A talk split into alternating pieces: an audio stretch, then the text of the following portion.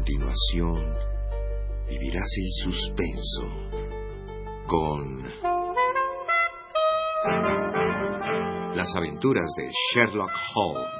Una producción de Radio UNAM realizada en 1981.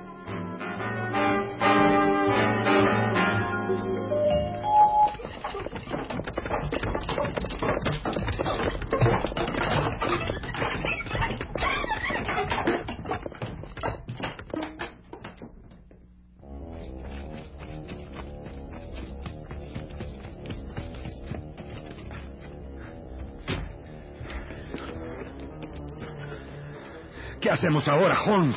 ¿Trae usted su revólver? Sí, Holmes. Pues lo mejor que puede hacer es sacarlo. Nos enfrentaremos con uno de los criminales más astutos que nos ha tocado de suerte. Así que debemos estar preparados para todo. Le invitamos a entrar al mundo de Sherlock Holmes.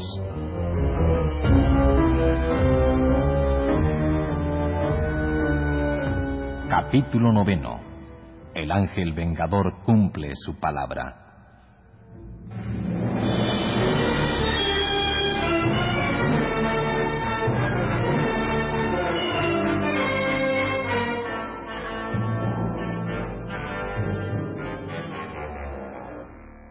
Holmes estaba asombrado de la rapidez con la que yo actuaba ante un caso de crisis coronaria, como la que estaba sufriendo Jefferson Hope.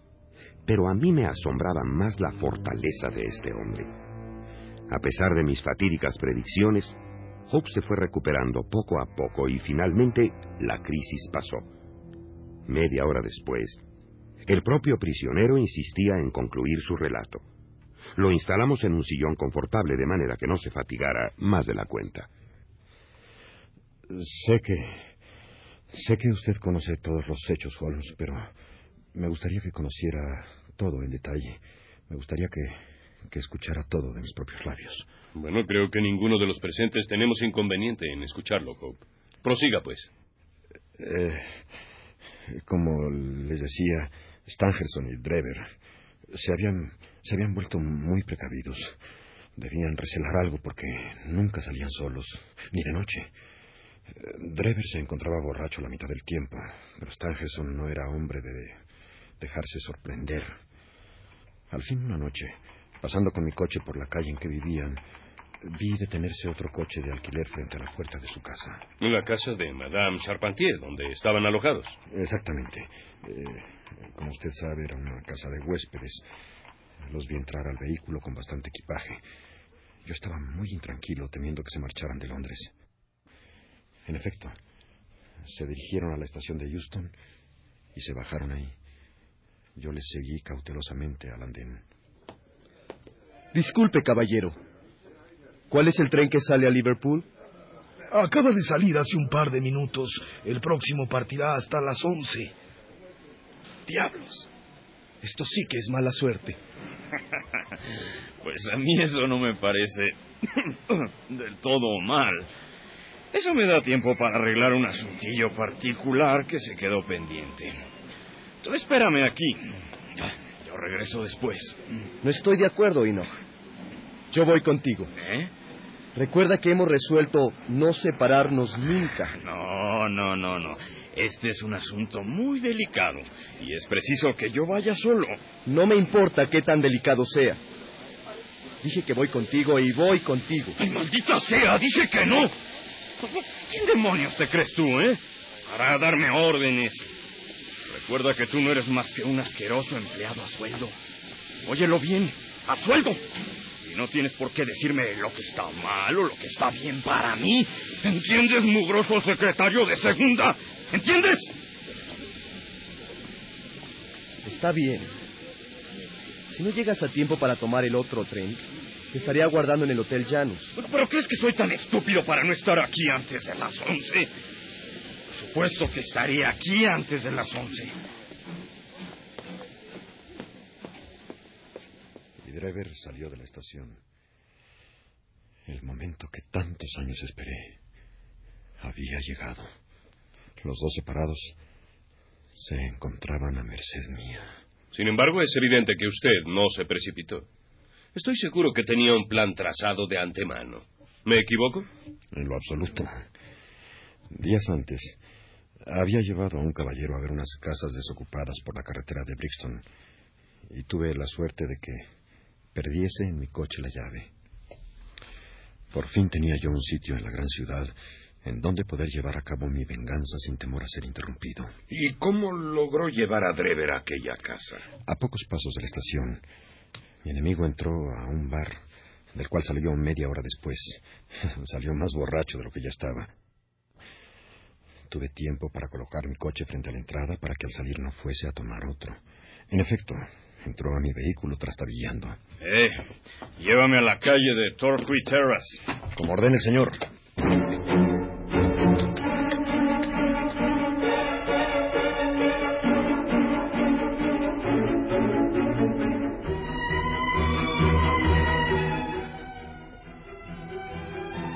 No tardo. Espérame aquí. Como ordene el señor, aguardaré el tiempo que sea necesario. ¿Y qué pasó en la casa de Madame Charpentier? ¿Qué fue lo que sucedió ahí? Después de un cuarto de hora de estarlo esperando, oí de pronto un gran estrépito en la casa. Se abrió la puerta y aparecieron dos hombres. Uno era Drever, al otro no lo conocía. Arthur Charpentier, uno de los sospechosos de ser el asesino. Bueno, traía a Drever por el cuello. Después con un bastón lo empezó a golpear. ¡Toma, asqueroso! Para que aprendas a tratar a una señorita honrada. Drever, a pesar de su embriaguez, corrió todo lo que le permitían sus piernas hasta alcanzar la calle. Se metió al coche y me dijo... Llévame al Hotel Janus. Como ordene el señor. Cuando lo tuve dentro de mi coche, el corazón me palpitó de tal modo que temía que la alegría me matara. De pronto... ¡Hey! Párate frente a esa tienda. Voy a comprarme una botella.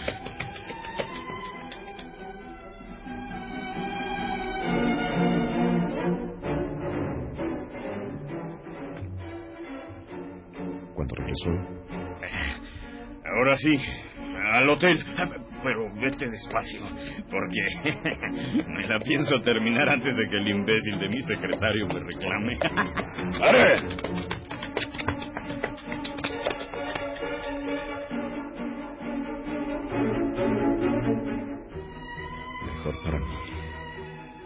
Esas alturas estaba tan borracho que lo podía llevar a la casa deshabitada sin que lo advirtiera. Por fin íbamos a saldar cuentas. Por fin se haría justicia.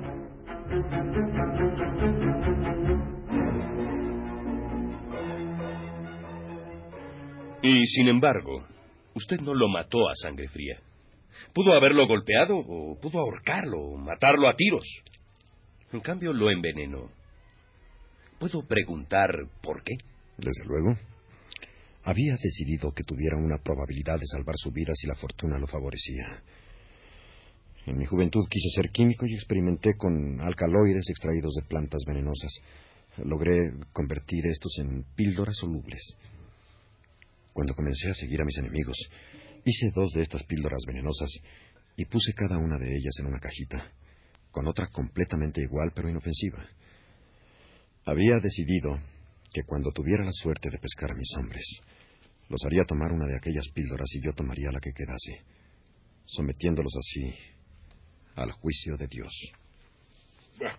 Debo decir que era usted un ángel vengador bastante equitativo. ¿Qué ocurrió después? Era cerca de la una y la noche estaba muy oscura. Las calles estaban desiertas. No se veía un alma, ni se escuchaba otro ruido que el del viento y el rodar del coche. Al fin llegamos. ¡Oh! ¡Oh!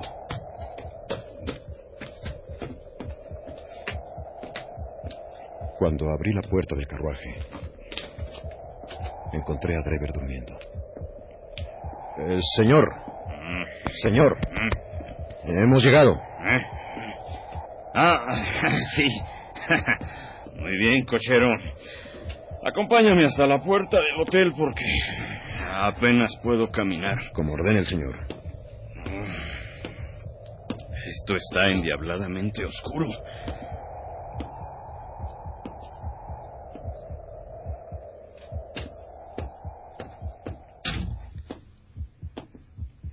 ¿Qué clase de maldito hotel es este que no se ve nada? Eh, no se preocupe, pronto tendremos luz. Voy a encender un cabo de vela que traigo conmigo. Y ahora, Enoch Drever. ¿Eh? ¿Quién soy yo?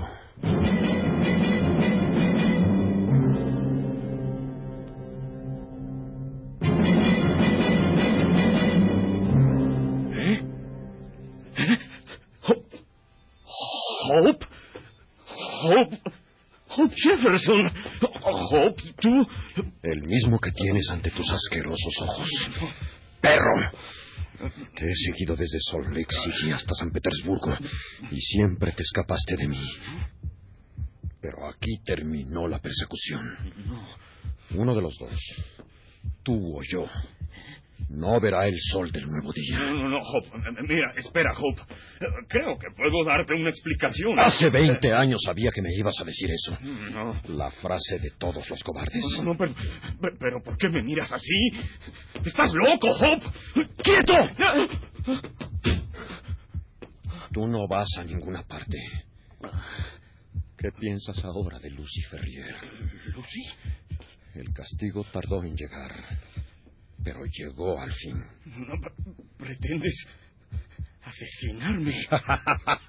no, esto no será un asesinato. ¿Quién califica de asesinato matar a un perro rabioso? ¿Qué piedad tuviste tú con mi amada cuando la separaste de su padre para llevarla a morir a tu harén? Pe- Pero si yo no maté a su padre. Fue Stangerson. Te lo juro por... ¡Cállate, asqueroso maldito! Que Dios Todopoderoso decida nuestra suerte. Escoge una de estas píldoras y trágatela. La muerte está en una y la vida en la otra. Yo tomaré la que tú dejes. Veremos si hay justicia sobre la tierra o no la hay.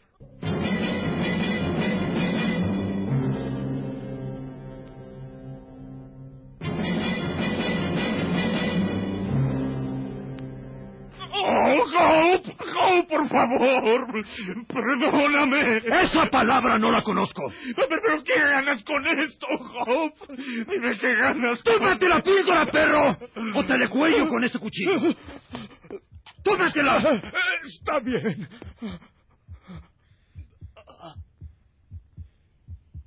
Yo tomé la otra píldora. Luego permanecimos frente a frente, mirándonos en silencio algunos minutos. De pronto,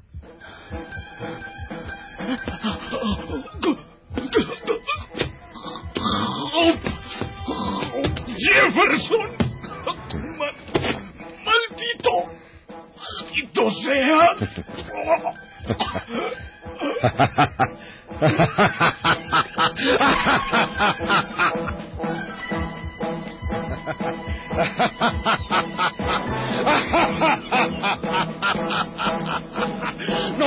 ¡Nos vemos en el infierno! ¡Ino J. Drever!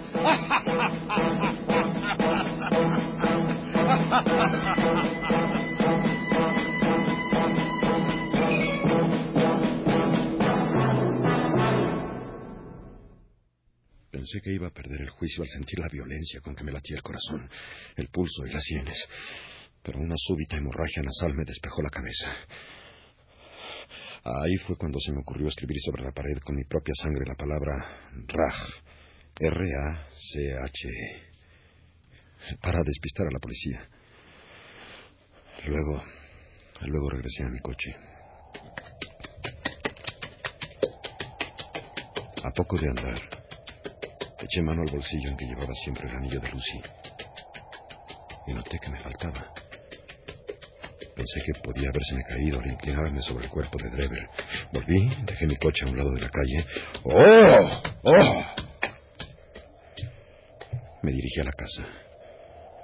Cuando llegué, casi caí en brazos de un policía. No tuve más remedio que fingirme el borracho perdido para no despertar sospechas. Y tuve que regresar al carruaje. He aquí cómo acabó con Enoch Drever. ¿Y lo de Stangerson? Sabía que, que se encontraba en el Hotel Janus. Lo aceché durante toda la noche, pero no salió. Como cochero de alquiler no me fue difícil averiguar su número de cuarto. Entré por la ventana usando la escalera de atrás. Era de madrugada.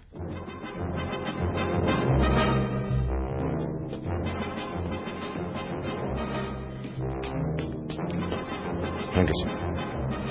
Stangerson. Despierta, Stangerson. Despierta que ha llegado tu hora.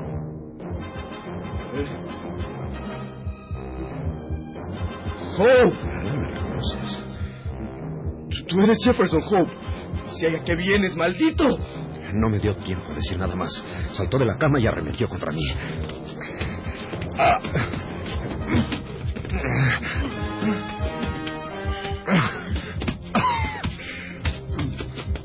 Intercambiamos golpes por unos segundos.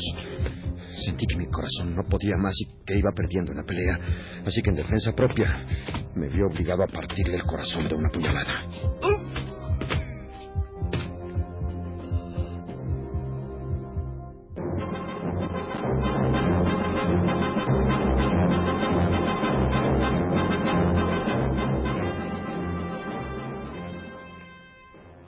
Creo que tengo poco que añadir. Después me encontraba en el patio de coches hace unas horas cuando un chiquillo desarrapado preguntó por mí y me dijo que un caballero me necesitaba en el 221B de Baker Street. ¿Y usted acudió? Y en el deplorable estado en que se encuentra, tuvo usted los arrestos, debo admitirlo, de intercambiar golpes conmigo. Una cosa más, Hope. ¿Quién era el cómplice que vino por el anillo que yo anuncié? Un amigo mío, actor, que por ser independiente tiene dificultades para encontrar empleo. Pero no voy a decirle su nombre completo. Solo le diré que se llamaba Henry.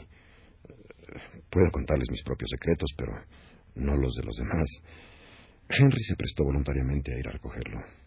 Reconocerá usted que lo hizo en forma brillante. Sin duda alguna. Hasta Holmes se tragó esa píldora. Que por suerte no era una de las que llevaba el señor Hope consigo. Y ahora, caballeros, dejemos que se cumplan las formalidades de la ley. Inspector Gregson, creo que es hora de que se haga cargo del prisionero hasta que sea sometido a los magistrados. Y a usted, mi querido Watson, lo invito a cenar.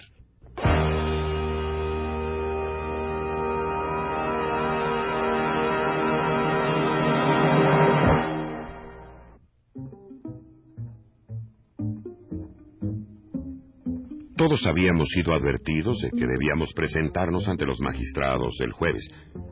Pero cuando llegó el jueves no hubo necesidad de nuestro testimonio.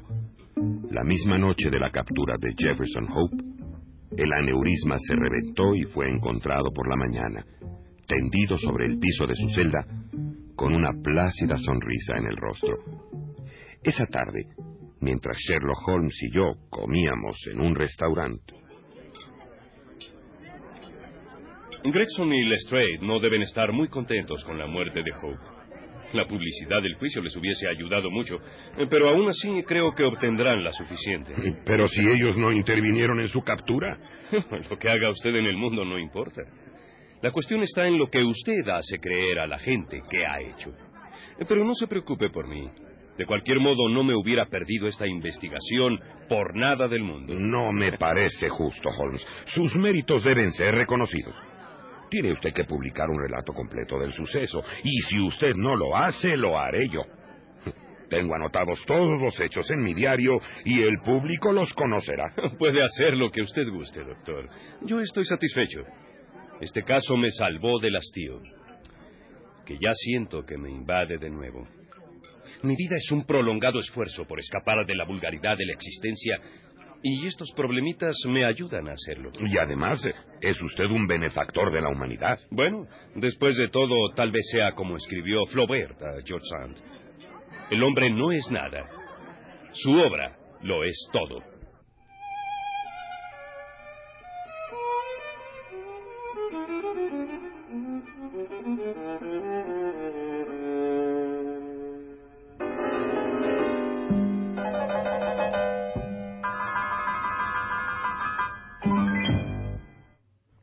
Escuche usted nuestro siguiente capítulo, El visitante enmascarado.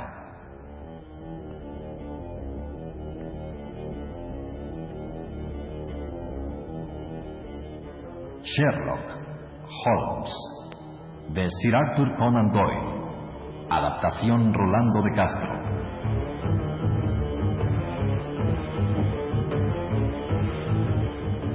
Participaron en este episodio por orden de aparición León Singer como el Dr. Watson, Juan Felipe Preciado como Jefferson Hope, José Carlos Rodríguez como Stangerson, Juan Stack como Drever, Eugenio Castillo como Arturo Charpentier y Federico Romano como Sherlock Holmes. Grabación y realización Jorge Castro. Efectos Manuel Cabrera. Dirección y producción Rolando de Castro para Radio UNAM.